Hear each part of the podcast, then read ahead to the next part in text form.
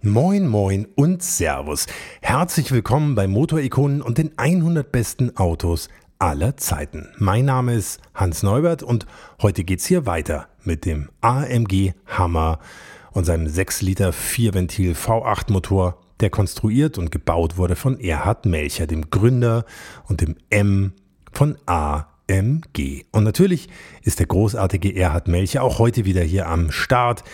Wir sprechen weiter über den aufregenden Bau des Vierventilers, über Probleme mit der Ölversorgung, über die Präsentation auf der IAA und den Besuch von Mercedes-Chef Werner Niefer auf dem AMG-Messestand, über rausfliegende Schiebedächer und deformierte Motorhauben bei den Versuchen, 300 km/h zu erreichen und viele spannende Sachen mehr.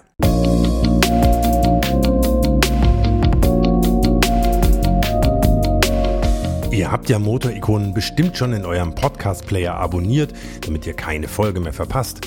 Und wenn ihr die bisherigen Folgen noch nicht gehört habt, an dieser Stelle einfach mal mein Tipp. Hört da unbedingt mal rein. Da sind viele spannende Gäste und Autos dabei. Und wenn ihr mehr wissen wollt zu den Autos hier aus dem Podcast, folgt doch Motorikonen auch auf Instagram oder Facebook. Das lohnt sich. Da gibt es jede Menge Bilder auch zur aktuellen Folge. Und damit genug der Vorrede. Hier kommt jetzt noch kurz das Intro und dann geht's weiter mit dem legendären AMG Hammer und dem noch viel legendäreren Erhard Melcher. Bis gleich.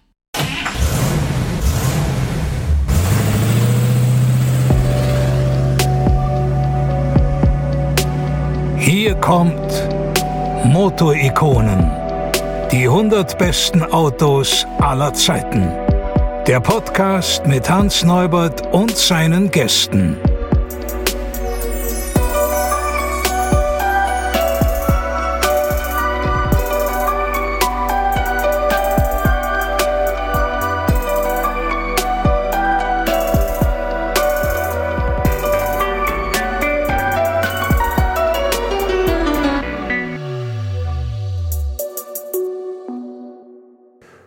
Allerersten Motor passierte noch Folgendes. Das war ein Glück.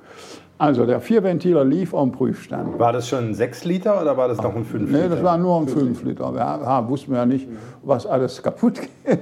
Und der lief, also die, äh, der war zusammengestellt. Also die Tassenstößel waren von Fiat. Fiat. Die Federn waren, Ventilfedern waren von Porsche. Die wenn Einlassventilfederteller, die Einlassventile habe ich selbst gemacht aus Rohlingen von Teves und die Federteller waren von BMW M1. Von, die waren aus Titan, die passten da. Auslass hatte ich eine Auslassfeder von irgendeinem anderen Motor. Ventile habe ich auch selbst gemacht. Ich hatte eine Kiste Rohlinge. Die hatte ich für den Rennsport mal mir besorgt, aber hab dann die, da habe ich einen Dreher eingestellt, der frisch aus der DDR kam und er hat mir die ganzen Ventile und die Federteller gemacht. Also am Anfang. Die, die Federteller habe ich gekauft und die Keile. Die waren von BMW, glaube ich. Das war alles BMW. Und ja, der M1 war ja ein Vierventiler. Dann habe ich wahrscheinlich den Auslass auch von denen, den Federteller gekauft. Während du mich reden hörst, zerlegt Daisy, Apples iPhone-Demontageroboter, ein iPhone in viele recycelbare Teile. So gewinnt Apple mehr Materialien zurück als mit herkömmlichen Recyclingmethoden. Danke, Daisy. Es steckt mehr in einem iPhone. Und dann, äh, das Ding lief ja. Und ich hatte als Muster für die Nockenwellen die Formel 2 Nockenwelle von BMW. Und da habe ich, dumm wie ich war, gemessen. Die war ja hohlgebohrt und das Öl kam hinten rein. Und dann war in der Nockenwelle kam das Öl nach vorne und da war an jedem Nocken und an jeder Lagerstelle war ein Loch. Und ich habe das mit einem kleinen Bohrer ausgemessen. Das war ein 2 mm Loch und dann habe ich überall 2 mm Löcher reingebohrt. Was ich nicht wusste, schmerzhaft aber erfahren musste, war, dass BMW sehr wohl 2 mm Löcher gebohrt hat, aber nicht durch, sondern unten den letzten Rest mit einem 1 mm Bohrer gebohrt hatten. Und das haben sie deshalb gemacht, damit die Bohrer beim Tieflochbohren nicht abbrachen. Es ist ja leichter, mit einem 2 oder 2,5 mm Bohrer Loch zu bohren und unten den Rest mit einem 1 mm Bohrer ein, 2 mm durchzubohren. Dann bricht der garantiert nicht ab.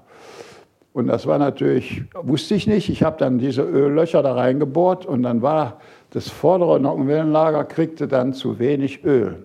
Was ich aber nicht wusste.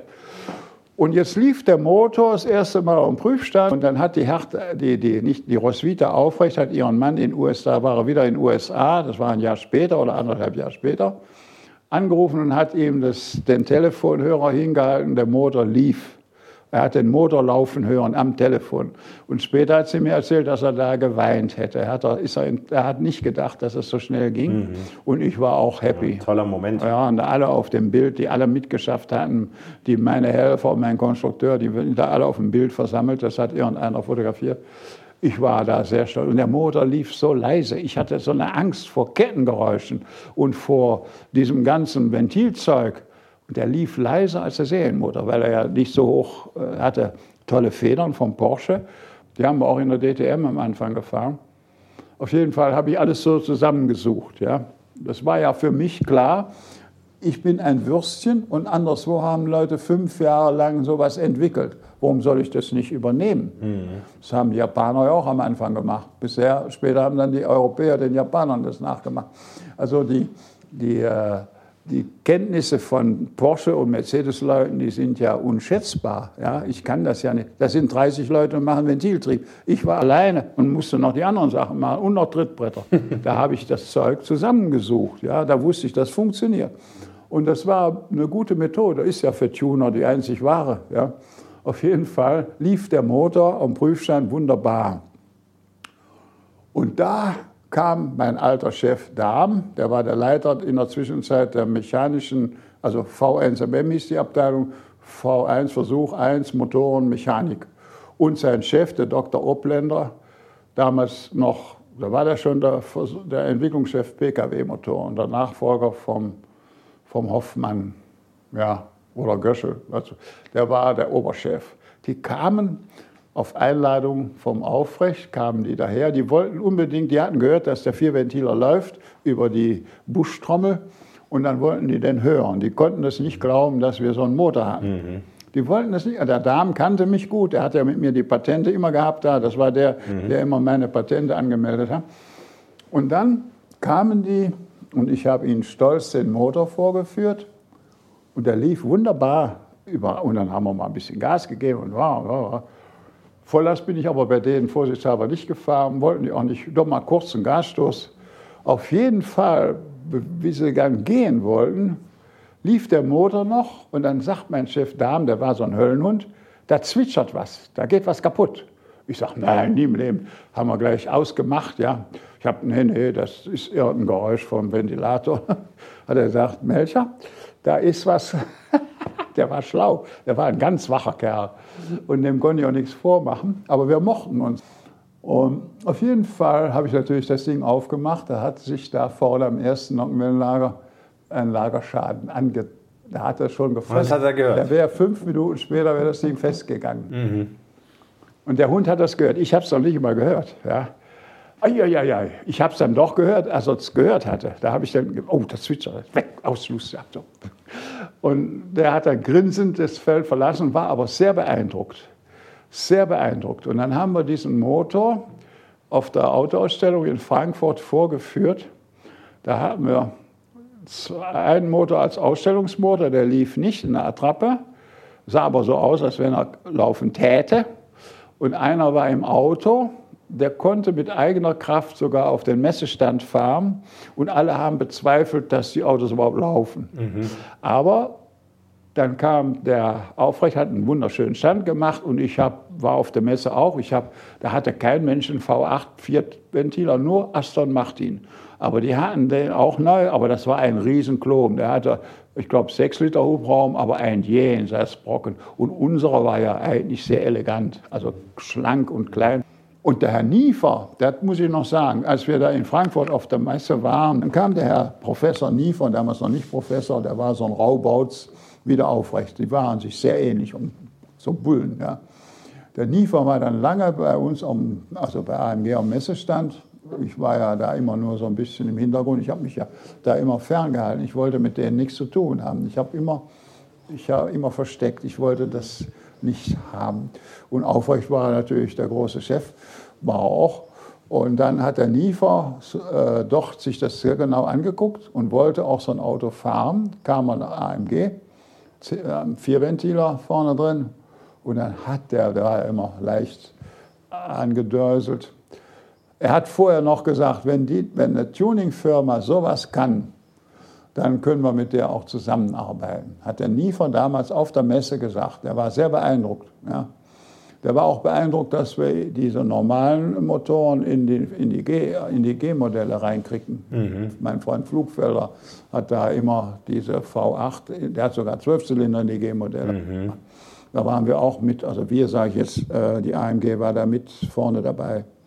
Und der Niefer hat dann, der konnte ja, der war so, hat da oben in der Falderbach auf der Straße vor der AMG, hat er auch das Auto Vollgas durchgetreten. Und er hat, ist, ist natürlich hinten rumgekommen. Und da ist er schier in das Wohnhaus vom Aufrecht reingeknallt, was da als Gründungshäuschen da steht.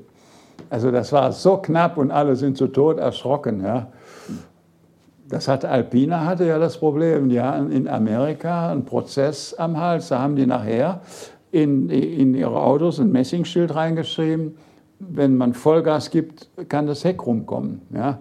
So schreiben sie auch, dass man keine Bremsflüssigkeit trinken darf und dass man. Und keine Katze in die Mikrowelle tun darf. Ja, genau, also für Blöde. Ist das, ja, aber in den vielen Anwälten, die sind ja nicht blöde, die sind ja auf Schadenersatz aus.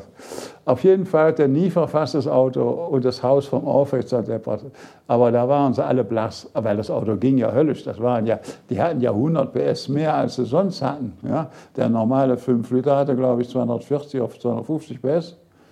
Auf jeden Fall haben sie dann, wie gesagt, den, den, den 5,6 Liter gemacht mit der Kurbelwelle und wir haben unseren 100er Kolben draufgepackt und dann hatten wir 6 Liter Hubraum. Und die Kolben habe ich immer, die Serienkolben habe ich immer so nacharbeiten können, dass wir mit der Verdichtung trotzdem noch hinkamen. Haben sie mehr Hubraum, haben sie auch bei gleichen äh, Kopf äh, höherer Verdichtung. Dann müssen Sie das alles anpassen. Es geht ja immer Hubvolumen zu Brennraumvolumen. Und wenn der Hubvolumen steigt, steigt auch die Verdichtung. Mhm. Und das muss man dann wieder anpassen. Und ich habe dann auch äh, den Brennraum dadurch verbessert. Ja. Der normale hatte zwei Ventile, hatte ja einen blöden Brennraum, eine riesen Quetschkante und dann diese Ventiltaschen da einsam in der Mitte. Und ich hatte ja einen schönen modernen Brennraum. Ja ringsherum Quetschkante, in der Mitte Platz unter der Kerze. Hatten die ja das nicht, ja, das war an der Seite. Ich hatte ja auch BMW als Vorbild. Mein Ventilwinkel war ja auch von BMW, das war zweimal 15 Grad. Die anderen hatten, da, diese Vierzylinder hatten 45 Grad Ventilwinkel, da wird der Kopf breit. Und ich habe mich nur an meine Honda, ich hatte eine Honda äh, CB, nee, nicht CB, die FT, FT 500 hieß die, das war ein Vierventiler, sehr modern damals für Honda, also eine Einzylinder 500er. Und dieser BMW Formel 2, das waren meine Vorbilder. Die hatten beide einen kleinen Ventilwinkel, was ja modern war. Heute haben wir anstatt 15 Grad nur noch äh, 12 Grad oder was. Also ich hatte damals schon einen sehr modernen Brennraum, weil BMW das hatte. Ja, Peng aus. Und, und wir hatten auf also auf Anhieb hervorragende Abgaswerte. Wir kamen durch den Europatest, wir mussten ja das Auto durch den TÜV bringen. Der, die waren alle überrascht, wie gut, was wir da für tolle Abgaswerte hatten. Wir hatten einen modernen Brennraum, die Kerze in der Mitte, eine tolle Verbrennung. Das hat keiner geglaubt. Ich habe schon gedacht, das ist das nächste Problem, weil da konnte man ja nicht einfach nur einen Motor machen, den musste man ja legalisieren. Ja? Mhm. Und und wir hatten also auf Anhieb hervorragende Abgaswerte. Wir kamen durch den Europatest, wir mussten ja das Auto durch den TÜV bringen. Der, die waren alle überrascht, wie gut, was wir da für tolle Abgaswerte hatten. Wir hatten einen modernen Brennraum, die Kerze in der Mitte, eine tolle Verbrennung. Das hat keiner geglaubt. Ich habe schon gedacht, das ist das nächste Problem, weil da konnte man ja nicht einfach nur einen Motor machen, den musste man ja legalisieren. Ja? Und dann haben wir den Motor gebaut. Die ersten 20 wurden so hier so amateurhaft gebaut. Und dann ging oben die Produktion los mit der CNC-Maschine. Und da wurde erstmal viel Schrott gemacht, weil die CNC-Maschine musste man ja programmieren und die fuhr auch schon mal mittendurch ohne, ohne Also das war für mich erschreckend, wie lange das gebraucht hat. Und wenn ich da nicht die Köpfe so offen gemacht hätte, einzeln, wäre das sehr teuer geworden. Das hätte lange gedauert, weil man muss auch in der Gießerei diese ganzen Dinger, wenn sie gegossen sind in einem Stück, muss man den Sand wieder rausbringen, den Formsand. Und da ist es einfach. So ein Open Deck ist einfach zu gießen. Wann wurde denn dann der 5 Liter Vierventiler zum 6 Liter Vierventiler? Das kam in Schritten. Und zwar, nachdem wir den Vierventiler vorgestellt haben, hat Mercedes äh, nachgezogen und hat einen 5,6 Liter gemacht. Aber den normalen 117, den 117er Zweiventiler. Normalen Zweiventiler. Weil den hatten sie nicht fertig. Die haben ja erst angefangen, als wir unseren schon hatten. Und ich hatte den ja schon ein paar Jahre vorher gezeichnet. Auf jeden Fall kam Mercedes mit dem 5-6 Liter. Gleiche Bohrung, aber mehr Hub. Und wir hatten vorher äh, aufgebohrt da waren sie natürlich auch unter Druck durch den BMW 12-Zylinder mit 300 PS. Und dann haben sie ja auch 300 PS, glaube ich, hingekriegt. Ja, aber nur ohne Cut. und die Kurbelwelle hatte aber mehr Hub. Die hatte dann, glaube ich, 98 Hub anstatt oder 95 Hub anstatt. Ich weiß nicht mehr. Auf jeden Fall konnte man dann mit dem Kolben, mit, äh, mit einem 100er Kolben, 6 Liter Hubraum machen. Ich habe ja für AMG die Motoren auch hier unten aufgebaut. Ich habe ja die Mechanik immer gemacht die Gehäuse aufgebohrt und dann hatte ich eine Sannenhohnmaschine, die konnte Aluminium so leppen, dass man die auch für diese stahlbeschichteten Kolben laufen lassen konnte. Das konnten wir in der Zwischenzeit. Da konnten wir auf 100 bohren. Und dass wir auf 100 bohren konnten, verdanken wir auch meiner Schlauheit. Das muss ich jetzt sagen. Wir haben nämlich festgestellt, dass Mercedes, wenn sie Lunker hatten in den Blöcken, die nicht weggeworfen haben, sondern die aufgebohrt haben und eine Büchse reingezogen haben, die eben perfekt war. Und damit, die Büchse hatte außen 100 Durchmesser. Und da wusste ich, naja, also wenn die Büchse 100, also wenn das Loch 100 kann, dann wird das auch mit dem Kolben noch gehen. Und dann haben wir alle, wir haben immer die Gehäuse geprüft. Wir konnten ja nur Motoren aufbohren, die keine Büchsen vom Werk hatten. Das war aber markiert, die konnte man erkennen. Da war eine Marke, man konnte es auch so erkennen. Die hatten oben noch einen kleinen Bund, damit sie nicht durchrutschen. Und dann haben wir uns vorsichtig rangetraut, mal eine 100er Bohrung zu machen. Und es ging. Das war leistungsmäßig dann natürlich auch nochmal ein Sprung, ne? von 5 Liter auf 6 Liter Hubraum. Ja, wir haben dann eigentlich zu, haben verschwiegen, dass es ein 6 Liter ist. Wir haben dann eine Limousine gebaut, einen Vierventilmotor, die 300 laufen sollte. Und damit haben wir auch ein Auto mit Katalysator und erfüllter Abgasgesetzgebung mit Tempo 303 sogar oder 304 geschafft. Da war aber vorher eine Menge nötig. Ich habe da so, also die Buben bei AMG da, die haben zunächst mal versucht, das zu fahren. Nachts auf der Autobahn in Richtung Nürnberg oder Würzburg oder was, oder in Richtung Basel. Das war ja die Rennstrecke von Mercedes, da haben die auch so. Das war aber immer sehr heikel. Wenn man dann bei 270 oder 280 war, kam immer irgendwas dazwischen. Und in der Nacht, das war ja lebensgefährlich auch. Die Lkw-Fahrer wussten ja nicht, dass da jetzt da so ein schnelles Auto kommt. Die fuhren dann raus, die blinkten und dann hatte man aber wenig Bremsweg. Ja. Auf jeden Fall habe ich dann mit Hilfe einer Frau, die beim, bei Daimler in äh, Mathematikabteilung war, habe ich mir für meinen Computer ein Fahrleistungsprogramm gemacht. Sie war eine, ist eine gute Frau, war mit einem Porsche-Mann liiert, das war mein Glück. Ja. Äh, der, die hat mir geholfen, auch meinem Freund, der Computer äh, umbauen konnte. Also da haben wir ein Fahrleistungsprogramm gebastelt ich hatte ja die genaue Leistungskurve, ich hatte die genauen Getriebeabstufungen und alle anderen Dinge haben wir äh, geeicht. Wir wussten also, welche Reifen drauf waren. Ich wusste aus, aus den Unterlagen von Michelin oder von, ich glaube, Michelin haben wir gefahren, wie viel die größer werden. Wenn man von 250 auf 300 fährt, werden die Reifen ja größer.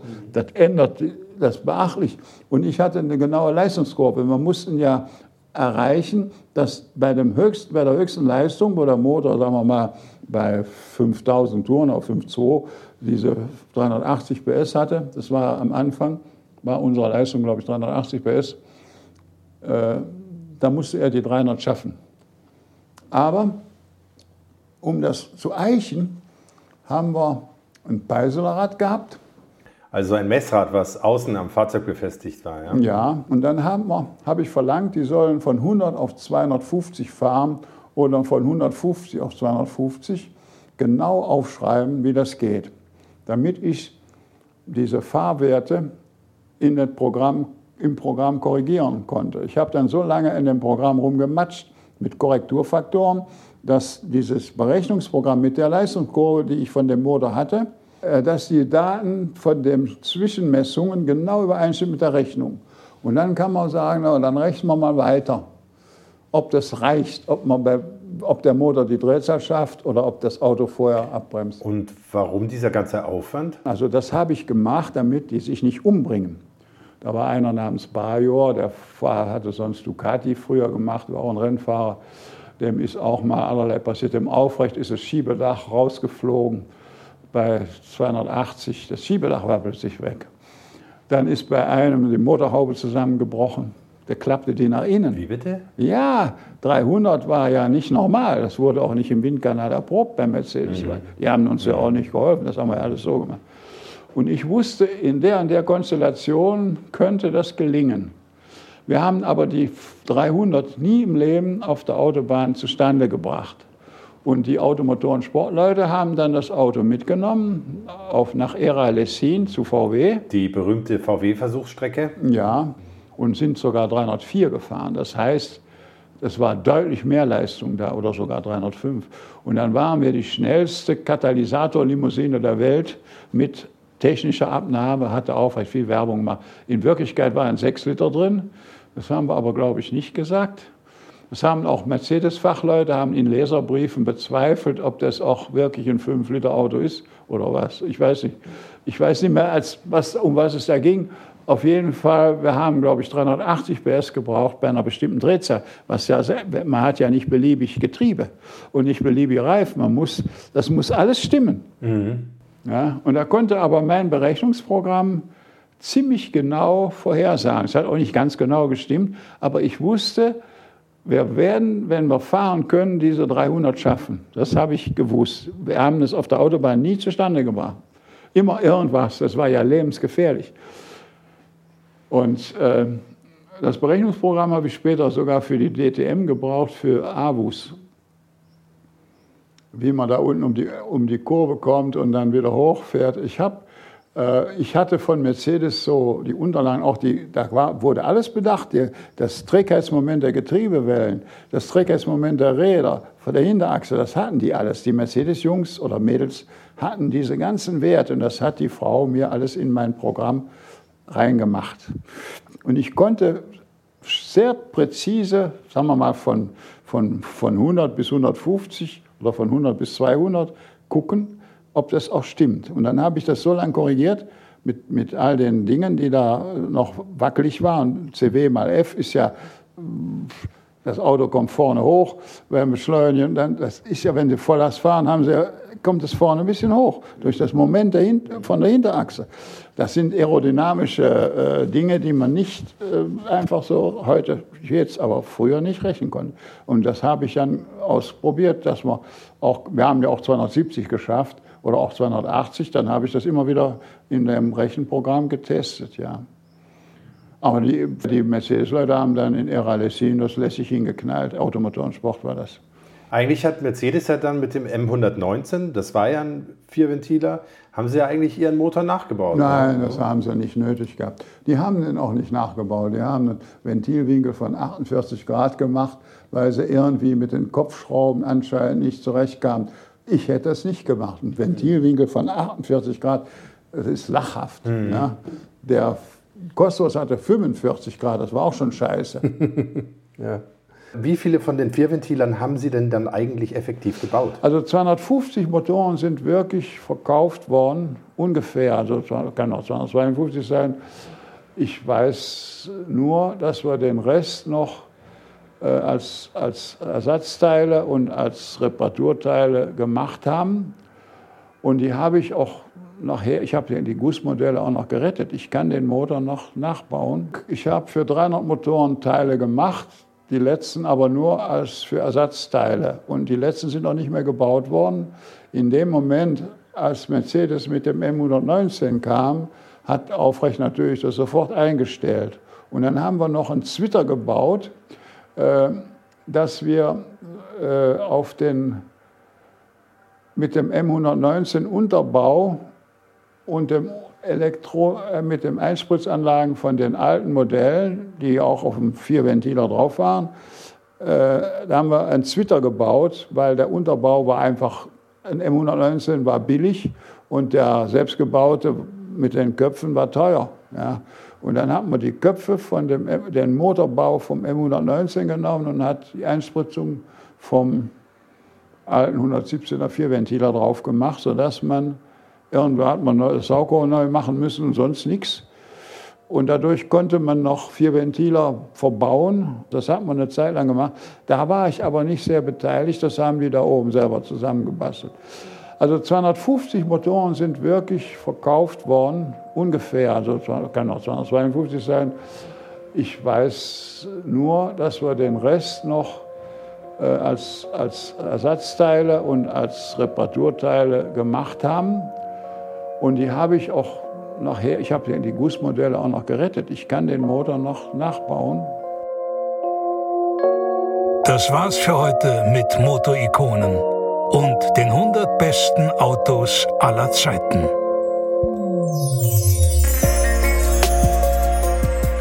Da muss ich dieses Mal ein bisschen widersprechen. Das war es nämlich noch nicht ganz, denn es gibt gleich noch ein bisschen Nachschlag von Erhard Melcher, unter anderem zum Thema verstellbare Nockenwellen. Einfach, weil es so großartig ist, ihm zuzuhören und weil zumindest ich dabei immer wieder was Neues lernen kann. Und ich bin mir sicher, ihr habt da auch ein bisschen Spaß dran. Ich sage an dieser Stelle aber schon mal ganz herzlichen Dank an Erhard Melcher für seine wertvolle Zeit, seine wirklich spannenden Geschichten und technischen Details und für seine Geduld. Und natürlich bei euch allen fürs Zuhören, fürs Kommentieren und Liken und dafür, dass ihr hoffentlich auch bei der nächsten Folge wieder mit dabei seid. Also alles Gute, fahrt nicht so schnell. Euer Hans Neubert und bleibt jetzt einfach dran, wenn ihr noch ein bisschen mehr von Erhard Melcher hören wollt.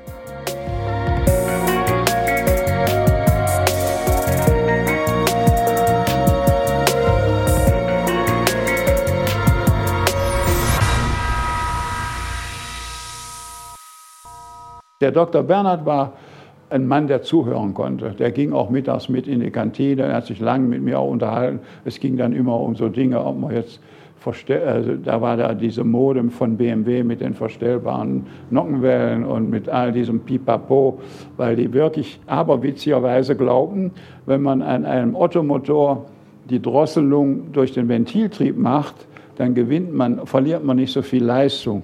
Und das ist ein solcher Unsinn. Äh, der Ottomotor ist immer ein Drosselmotor.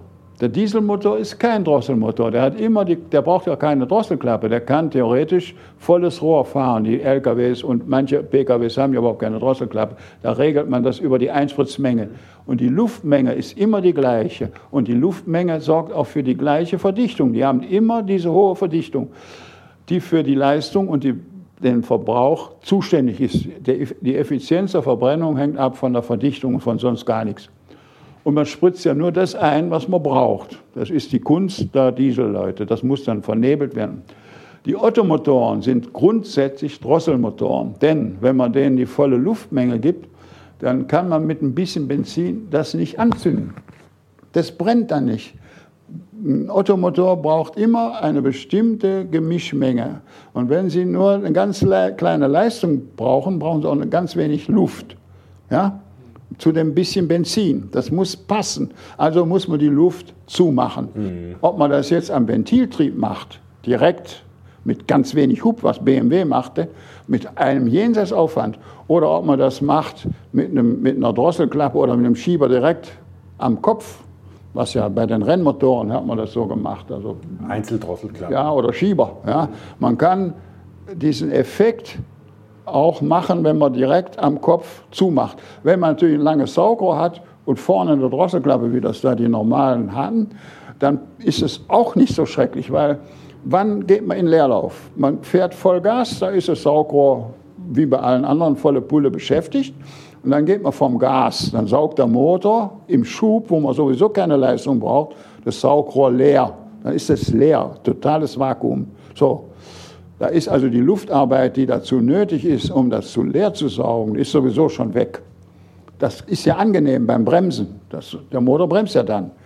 Also das kostet nichts im Verbrauch. Das ist ja, bei Schubabschaltung wird auch kein Benzin mehr eingespritzt. So, ob Sie das jetzt mit einer Drosselklappe machen, da saugt er zwar noch diese eine hundertstel Sekunde das Saugrohr leer, aber dann ist es leer. Und ob der Ventiltrieb vorne zumacht, da ist das Saugrohr ja noch voll, aber das ist, kommt ja nicht mehr rein. Aber das, so kommt auch nichts mehr rein. Weil das in, und außerdem kostet das nichts im Schub, das Gas wegnehmen. Das will man ja. So, und dann kommt wenn Sie dann wieder Gas geben, dann muss der Motor einen Augenblick diese Luftmenge ansaugen. Ganz kurz. Der ist nach zwei Umdrehungen, zack, ist das Laugrohr, ist das Vakuum weg. Das bisschen soll Sprit sparen. Da kann ich nur lachen. Da haben die einen Aufwand getrieben. Die Motoren haben zum Teil auch, die machen das ja heute nicht mehr. Heute machen wir andere Dinge. Das muss ich erklären, wenn Sie noch Zeit haben. Dann habe ich noch Zeit. Ähm, man hat bei BMW bei diesen ganz geringen Ventilhymen eine Verbrauchsverbesserung festgestellt. Das lag aber daran, dass beim Saugrohreinspritzer, wenn das Ventil nur zwei Millimeter aufmacht, wunderbar diese Brühe vermischt wird. Verwirbelt. Ums Ventil rum. Ja, wenn Sie da mit dem vollen Ventilhub fahren, dann flattert das, die Pfütze da rein, die wird ja manchmal auch vorgelagert. Und wenn Sie da das Ventil aufreißen, dann platscht das in den Brennraum rein und dann muss es sich da erst entwickeln. Wenn es durch diesen schmalen Spalt gequetscht wird, ist es schon ziemlich verteilt. Deswegen hatten die einen Verbrauchsvorteil. Das hat man aber später erst raus. Also das ist eine typische akademische Falle, dass man im Ladungswechselprogramm meint, wenn man da diese Schleife weglässt von der Luftarbeit, dass man dann Leistung gewinnt oder beziehungsweise Benzin. Es spart man fast nichts, aber der Aufwand ist gigantisch. So ein Ventiltrieb da oben drauf macht ja auch Reibung. Ja? Mhm. Mhm. Was man zusätzlich als Effekt hatte, und das ist der Vorteil, das macht man heute mit Schaltnocken, dass man äh, wilde Nocken und lahme Nocken verbindet. Im Teillast, Porsche hat das lange gemacht und wir wollten das bei dem 6.3 Liter auch machen. Im Leerlauf und im Teillast bis Tempo 100, also bis ungefähr 50 kW oder 40 kW, äh, fährt man mit einem 3 mm Hubnocken und mit einer kurzen Steuerzeit, wo der Motor ideal im Teillast läuft. Und wenn man dann mehr Gas gibt und der höhere Drehzahl fällig ist, dann macht man den großen Nocken rein, mhm. der nicht mehr zurückspult. Wenn der, ein großer Nocken, der die Ventile lange offen lässt, der ermöglicht dem Kolb, das Gemisch auch wieder zurückzuschieben. Das ist bei so einer Schaltung und das ist der Vorteil auch bei einer stufenlosen äh, Ventilsteuerung. Da ist es gegeben. Aber die ist so, so äh, das war der einzige Vorteil ein bisschen. Das machen wir aber heute billiger mit, mit zwei Nocken. Die werden da hin und her geschoben. Audi macht das, Mercedes macht das. Gott sei Dank ist demnächst, ja, die elektropneumatische oder die elektrische Ventilsteuerung, die wäre natürlich ideal. Renault hat das in der Formel 1 angefangen. Die haben anstatt der Stahlfeder einen Pneumatikzylinder gehabt mit einem kleinen Kolben drin, der war im oberen Federteller drin und da waren dann so sechs Bar Druck drunter. Da bin ich der Weltmeister, da haben wir sehr viel gemacht bei unserem zweieinhalb Liter. Äh, das, äh, das haben wir gekonnt. Ja, wir haben ja eine Formel-1-Studie sogar gemacht mit, einem, mit so einem 2,5 Liter, den haben wir auch reduziert auf 1,8 Liter das heißt 300 Kubik pro Zylinder und haben Studien gemacht, ob wir einen 10 Zylinder 3 Liter machen können mit 700 PS. Und das haben wir auch dargestellt. Aber die Mercedes-Leute haben gesagt, ihr seid ja wahnsinnig. Und ich habe zum Aufrecht gesagt, wir können keine Formel 1 machen. Er hat einen Tobsuchsanfall gekriegt, obwohl wir die Leistung am Prüfstand bei einer bestimmten Drehzahl hatten. Aber weder fahrbar noch leicht. Wir hatten diesen Eimer da der wäre ja für Formel 1 viel zu schwer gewesen und viel zu klobig. Und denn diese Probleme in der Formel 1 mit den hohen Kräften, Öl, den Ölhaushalt hinzukriegen, dass das Öl auch da ist, wo die Ölpumpen sind, das ist nicht so einfach. Da ist Porsche dran gescheitert beim Eros. Äh, man muss da sehr viel können und das hat der Ilien Ilmor. Mario Ilien meinen Sie von Ilmor, ne? Die haben das dann gemacht. Am Anfang haben sie es nicht gut gekonnt. Der Sauber hatte am Anfang Probleme und da sind ein paar Leute bei Mercedes im Vorstand gewesen, auch der Professor Hubert, die haben gemeint, wir könnten doch Formel 1 vielleicht auch mal machen.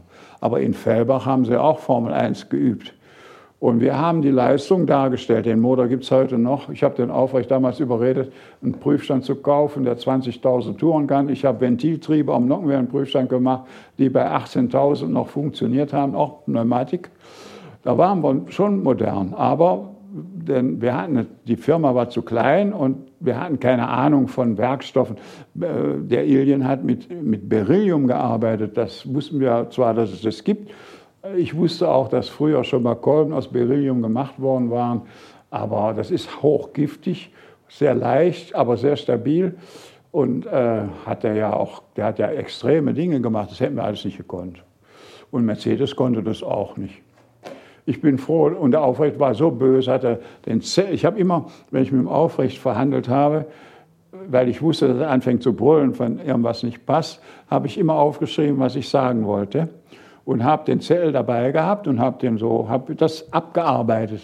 Und wenn er dann anfing zu brüllen, habe ich gesagt, du weißt du was, ich brüll jetzt nicht. Ich habe einmal mit ihm gebrüllt um die Wette, aber da habe ich mich nachher geschämt. Und draußen die Mädels haben die Köpfe eingezogen, weil sie dachten, jetzt prügeln wir uns. aber dann habe ich ihm den Zettel hingelegt und gesagt, du kannst nachlesen, was ich dir sagen wollte. Ich brülle nicht. Bin ich gegangen, habe die Tür hinter mir zugeknallt und ich, dann hat er den Zettel verrissen. Das hat er ein paar Mal gemacht, bei bestimmten Projekten, auch bei Turbo. Habe ich auch gesagt, mache ich nicht. Ja, daher ist der Vierventiler entstanden. dann hat er das zerrissen im Papierkorb geschmissen, aber ich wusste von den Mädels, dass der das schön wieder rausgesucht hat und geguckt hat. Und ich hatte auch seinen Bruder an meiner Seite. Wir haben gemeinsam ihn dann auch schon weich gekocht. Der hatte auch dann sowas bleiben lassen. Der meinte immer, wir können das alles. Ja. Er hat sich da auch immer auf mich verlassen, aber manches äh, haben wir eben zwar darstellen können auf dem Prüfstand, aber das damit fahren ist eine andere Sache. Hm. Hm. Das, ja, die Logistik war auch nicht dazu geeignet. Ja, ich habe ich kann Ihnen nur ein Beispiel nennen. In der DTM haben wir ja gegen die BMWs gekämpft. Und da hatten wir am Anfang Nachteil in der Homologation, weil Mercedes natürlich nichts homologiert hatte. Und auch den Cosworth-Kopf hatten sie zwar, aber das Saugrohr war entsetzlich schlecht. Und BMW hat gleich am M3 ein anständiges Rennsaugrohr gemacht, den Drosselklappen weiter weg. Und dann von da ab war ja der Trichter frei. Und BMW konnte einen richtigen Renneinlass machen, aber wir mussten diese scheiß Klopapier, äh, also Klo, äh, Bundesbahn-Klo, habe ich immer gesagt, mit der Klappe da äh, Einspritzung machen, da konnten wir mit denen nicht mithalten. Und dann haben wir noch überlegt, der Aufrecht war ja immer noch von früher her ein, ein, Fan von Direkteinspritzung. Und dann habe ich ihm einen Direkteinspritzer Vierzylinder-Rennmotor gemacht, weil wir gegen Alpha fuhren. Alpha hatte einen V6 und wir hatten noch den Vierzylinder am Anfang. Und da habe ich ihm einen Direkteinspritzer gemacht und als ich den fertig hatte, es war im Februar, was weiß ich wann, habe ich, hab ich von BMW eine Renneinspritzpumpe vom Formel 1 gehabt, Formel 2, vom Formel 2. Die war aber äh, so vorbereitet, die habe ich bei Deckel in München gekauft, also nicht Deckel, sondern bei, wie hieß die Firma, die machte für BMW die Einspritzanlagen. Kugelfischer. Kugelfischer. Da habe ich, die war aber in der Zwischenzeit in die Hände von Bosch übergegangen. Da bin ich mit einem Bosch-Mann nach Kugelfischer in München gefahren und habe da so eine Pumpe gekauft von denen. Die konnte man umbauen auf elektronische Steuerung mit einem Schrittmotor, mit einem Regelmotor. Das hatten die ja am Schluss in der Formel 1 mit dem Turbo. Und so eine Pumpe habe ich gekauft und die habe ich an den Vierzylinder da dran gebaut, da die Düsen reingemacht, alles gemacht. Und als das alles fertig war, wollte ich das am Prüfstand laufen lassen. Bin ich da hoch und ich war ja immer der Schlau, der Intrigant. Ich bin erstmal zu dem Sachbearbeiter, meinem Nachfolger, ähm, Dietmar Kamschick, gegangen und zum Meister, Bernd Strobel, der ist in Rente, und habe zu denen gesagt, wie machen wir das? Ich möchte gerne den Direkteinspritzer probieren, der ist fertig. Um Gottes Willen, haben die gesagt, lass das weg, sag das ihm aufrichtig. Wenn, wir, wenn du den jetzt machst und der hat fünf PS mehr als die anderen, dann müssen wir alle noch vor der Rennsaison um, auf Direkteinspritzung umbauen. Das schafft die Logistik nicht. Und der will das dann und dann pusht der. Und dann gibt es Tag- und Nachtarbeit und dann habe ich gesagt, naja gut, dann lasse ich das bleiben. Den habe ich nie laufen lassen, habe nachher die Elemente abgebaut, die Pumpe habe ich heute noch den Block habe ich verschenkt, weil er noch einen dringenden Block brauchte. Der Motor ist also nie, nie, nie gelaufen.